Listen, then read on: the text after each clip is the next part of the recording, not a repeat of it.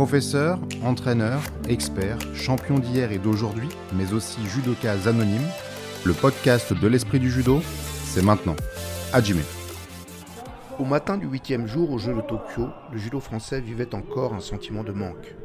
Les médailles étaient là, mais seul Clarisse Agbenienou avait emporté l'or malgré quatre finales. Le titre olympique par équipe a tout emporté. Ce n'était plus une médaille d'or, mais toutes celles des membres de l'équipe de France championne olympique, la première de l'histoire. Il faut néanmoins souffrir pour aller chercher ce baume qui guérit tout. Il y a les équipes incomplètes ou peu homogènes, comme la Géorgie, le gros poisson du championnat par équipe masculine d'antan, toujours incapable depuis l'avènement de l'équipe mixte de réaffirmer son leadership. Elle y travaille assidûment et la montée en puissance de sa 57 kg, Eterili Parteliani, est un atout. Il y a les équipes fortes mais en difficulté pour cette raison même, comme le Brésil qui reste aujourd'hui en tableau devant la Corée, ses deux finalistes mondiales, Rafaela Silva et Beatriz Souza, battues. Les nations de l'Europe de l'Ouest, souvent plus équilibrées, s'y retrouvent et finissent sur le podium, comme l'Allemagne d'Edouard Trippel et d'Anna Maria Wagner en bronze. Et puis, il y a les deux grands leaders qui, malgré les aléas, continuent à démontrer qu'elles sont les nations phares, Japon en tête, devant la France. Un affrontement quasi systématique qui a pris une tournure grandiose depuis la montée à l'abordage de Tokyo, la victoire inattendue des tricolores au pays du soleil levant. C'était potentiellement la première revanche depuis l'affront. Le Japon avait choisi de réinvestir sur le socle de ses titulaires féminines, la médaille d'or Megumi Horikawa en moins de 63 kg, d'argent Haruka Funakubo en moins de 57 kg, de bronze Sakini Zoe en moins de 70 kg et Wakaba Tomita en plus de 78 kg. Renforcé par une équipe fraîche du côté des garçons, chacun classé aux environs de la quatrième place nationale. De leur côté, une gentille promenade de mise en appétit en attendant le plat de résistance. La France, elle serrait les rangs avec des adversaires qui pouvaient faire peur à la jeunesse qui avait un statut à défendre. Mais la Géorgie, premier adversaire, était enfoncée d'emblée par la péremptoire projection de Sizik sur l'Iparteliani, le point fort féminin, et notre moins de 73 kg Gaba disposait au Golden Score du très jeune et très prometteur vice-champion du monde junior de cette année, Georgi Terashvili, 19 ans. Il ne restait à Marie-Ève Gaillet et à Roman Diko qu'à enfoncer le clou. La Chine ne pesait pas au tour suivant et se faisait sortir par quatre victoires de rang, dont un nouveau duel entre Roman Diko et Suxin, le combat du premier tour, emporté beaucoup plus facilement cette fois-ci. Israël en demi-finale, c'est toujours une épreuve et on se souvenait que c'était le pays qui avait failli priver la France de sa belle histoire au jeu. Cette fois, c'est Alexis Mathieu qui se mettait en valeur en martyrisant le grand Sagimouki, champion du monde 2019 en moins de 81 kg. Il était si déstabilisé par l'engagement et la puissance dégagée du champion de France moins de 90 kg qu'il se laissait prendre au sol sans résistance. Le par équipe a ses cruautés. Une domination que Roman Diko portait à 3 à 0 avec une victoire facile contre la dangereuse Raz Ershko. De quoi calmer l'exubérance du clan israélien qui retrouvait pourtant la flamme avec l'échec de Joseph Terek devant Peter Palchik. D'autant que derrière, la petite Sizik avec ses deux couettes en forme d'oreille de mini faisait face à son ombre, Timna Nelson Levy, la championne d'Europe en titre, sur laquelle elle restait sur trois défaites de rang. Et voilà qu'elle se laissait enrouler une nouvelle fois, une défaite qui pouvait tout emporter, vache, cochon, couvée et médaille mondiale. Mais Sarah Léonie Sizik n'est pas fait d'un bois ordinaire. Ce handicap la révélait à elle-même et dans la minute suivante, tout en autorité, elle plaquait l'Israélienne sur le dos, sur un sasaé ébouriffant. Dans sa joie radieuse, il y avait une part du bonheur d'amener l'équipe en finale et celle d'avoir brisé un mauvais sort pour elle-même. Et c'était le Japon. Goki Tajima, champion du monde junior 2017, projetait Alexis Mathieu sur son arme forte, Koichigari. Mais Romandiko, souveraine des lourdes tout juste intronisée, déroulait Wakaba Tomita, qui cédait comme les autres à l'impact et se faisait fixer au sol en à peine 30 secondes. Démonstration de légitimité qui avait manqué à son titre individuel puisque Tomita n'était pas au rendez-vous. Voilà qui était fait et la France revenait. Mais Joseph Terek subissait la loi du petit lourd Ota, vainqueur récent du toute catégorie japonais, le Zenyon. Sarah Leonie Sizik, encore une fois, allait avoir forte partie avec la vice-championne du monde en titre et triple championne du monde junior, Haruka Funakubo.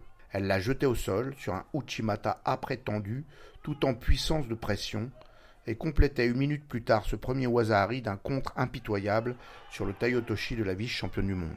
Les entraîneurs applaudissaient en se disant que c'était bien dommage qu'elle n'ait pas eu l'occasion de le faire en individuel. Johan Benjamin Gaba donnait tout, comme à chaque fois, mais finissait épuisé et fixé au sol par Kenshi Harada en or à Paris en 2021. Il fallait à nouveau revenir. Marie-Ève Gaillet retrouvait sa rivale Nizoé, qu'il avait dominée en individuel. Une bonne occasion de rompre elle aussi le signe indien en profitant de l'élan de l'équipe. Mais rien n'y faisait et elle finissait étranglée et bientôt en larmes dans les bras de Christophe Massina, l'entraîneur. Les Français avaient perdu cette jolie finale comme ils avaient perdu au même niveau l'année dernière et encore les deux championnats du monde précédents. Les Japonais pouvaient lever la main, paume ouverte, pour signifier leurs cinq victoires en cinq championnats du monde depuis la création de l'équipe mixte, quatre fois devant la France. Il nous reste l'espoir de pouvoir, le 3 août 2024, à l'Arena du Champ de Mars, nous aussi lever deux doigts pour un V de la victoire, qui serait aussi celui de nos deux titres olympiques par équipe successifs. La dernière prise de parole au capitaine d'équipe le directeur des équipes de France, Larbi Ben Boudaoud, qui appréciait cette journée pour ce qu'elle avait éveillé d'optimisme après une semaine à la tonalité plus sombre. Les équipes, c'est particulier. Vous savez très bien que les équipes, euh, il y a un facteur environnemental qui fait qu'on euh, on est, avec euh, le reste de l'équipe, on est porté, et tout ça. Mais comme quoi, le premier facteur de la performance, c'est bien la tête. Hein, parce que tu es capable de faire ça par équipe et en individuel, tu fais plus, rien. Ça, veut dire quoi? On a maintenant, on peut dire que la France a cette culture des, équipes. Euh, on, arrive à, se surpasser avec les équipes. Euh, notamment chez, les garçons, chez les plus jeunes. C'est bien. Mais il faut qu'il faut s'en servir pour leur faire prendre conscience que vous êtes capable d'eux. Et l'échec en finale, ah, c'est c'est décevant parce que parce qu'on voilà ça, s'accroche, on les remonte. Voilà, c'est une belle finale. C'est une belle finale. Euh, c'est dommage, c'est dommage. Euh, on, peut dire que voilà, euh, peut toujours faire des gens d'entendre qui parlaient dans les tribunes. Ah, dommage si on avait eu Teddy, ah, si on avait eu. Mais bon, c'est pareil. Ils ont en face, c'est pas non plus les, pas les armes lourdes non plus. Il faut en tirer du positif parce que voilà, ont, ils ont été au bout. Mais pareil, pareil, je dis toujours dans la victoire ou dans la défaite, il faut toujours faire euh, une analyse. Et euh, pour que la fois d'après, bah, il y a des choses qui se reproduisent plus, ou voir il y a des choses qui se reproduisent. Les mauvaises qui se reproduisent plus, les bonnes qui se reproduisent. L'arbi Ben Boudaoul au micro, il devait forcément être question de l'ensemble de la semaine, et notamment d'une équipe féminine repoussée à la quatrième place derrière les japonaises, les brésiliennes et les croates, une première depuis bien longtemps. C'est vrai que être euh, là-haut, là, tout là-haut, dans la montagne, parfois euh, ça peut. Des fois on peut manquer d'oxygène. Donc euh, tu redescends un peu. Euh, et je dis que ça sera un mal pour un bien.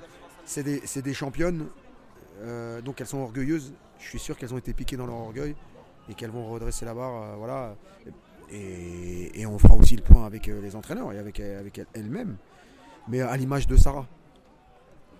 là, il n'y a, pas la. Moi, je suis pas plus inquiet que ça, notamment pour les filles, parce que, parce que je sais que elles ont euh, les qualités pour. Voilà, elles se sont plantées là, d'accord? Mais euh, c'est pas comme si. Euh, voilà, elles sont pas devenues mauvaises. J'en veux pour preuve Sarah, hein, qui, qui, qui, perd aux individuels et là, elle, vole au-dessus de tout le monde aux équipes. Donc, c'est la preuve que, voilà. Par contre, il y a quand même quelque chose qui a, qui a déconné. Donc euh, on, va, on, va, on va faire en sorte que ça ne se reproduise plus et, de, les mettre, de les remettre dans les meilleures conditions pour qu'elles continuent à être au-dessus du lot. Lui qui en a récolté beaucoup des médailles pour lui-même et pour la France, maintenant qu'il doit aider d'autres à faire de même, quel bilan fait-il du manque total de réussite des garçons? Problème technique? Problème physique? Ou bien c'est dans la tête? La plupart euh, faisaient leur premier championnat. Bah, c'est décevant, mais en même temps, euh, voilà, c'est c'est beaucoup de jeunes. Donc euh, il ne fallait pas non plus s'attendre à ce qu'on arrive. Euh, on n'a pas, pas les mêmes armes que, chez les filles. Mais bah, justement, bah, on va travailler. On va travailler, on va faire le, point. Et, euh, et, surtout, surtout, ce qu'il faut, c'est pas oublier que la compète, c'est différent. Il faut se mettre dans un état d'esprit, il faut se mettre. faut l'aborder différemment. Et on en voit d'autres, hein, d'autres sur d'autres pays qui, qui, qui arrivent à, accrocher, pourquoi, pourquoi pas les nôtres? Avec euh, les moyens qu'on a, avec euh, la culture euh, de la gagne qu'on a, voilà, il faut se dire c'est possible pour nous aussi. je préfère qu'on se pose, voilà, qu'on soit honnête les, uns envers les autres, qu'on fasse notre autocritique et tout le monde prenne, sa, part de responsabilité, et moi le, et moi le premier, hein, parce que je suis à la tête du haut niveau. Et, euh, et ensuite, il eh ben, faudra qu'on prenne les meilleures décisions. Les meilleures décisions pour que justement euh, bah, on redresse la barre et que ça va aller vite, ça va très très vite. Hein. Une idée vers quoi il faut aller? Alors euh, là on parlait d'entraînement. Effectivement, l'entraînement, il y a peut-être des choses à revoir sur l'entraînement. Mais il faut prendre pas que l'entraînement, parce que des fois j'entends des choses, ouais ça s'entraîne pas assez, ça s'entraîne pas dur ou ceci, ça c'est pas vrai. Enfin, c'est pas vrai. Ce qu'il faut voir, c'est qu'aujourd'hui, il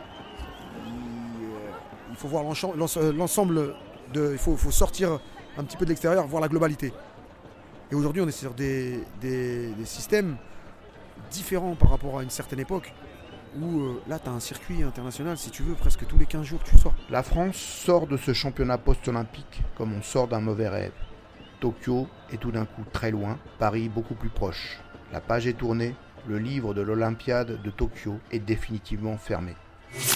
C'était l'esprit du judo à Tashkent pour les championnats du monde 2022.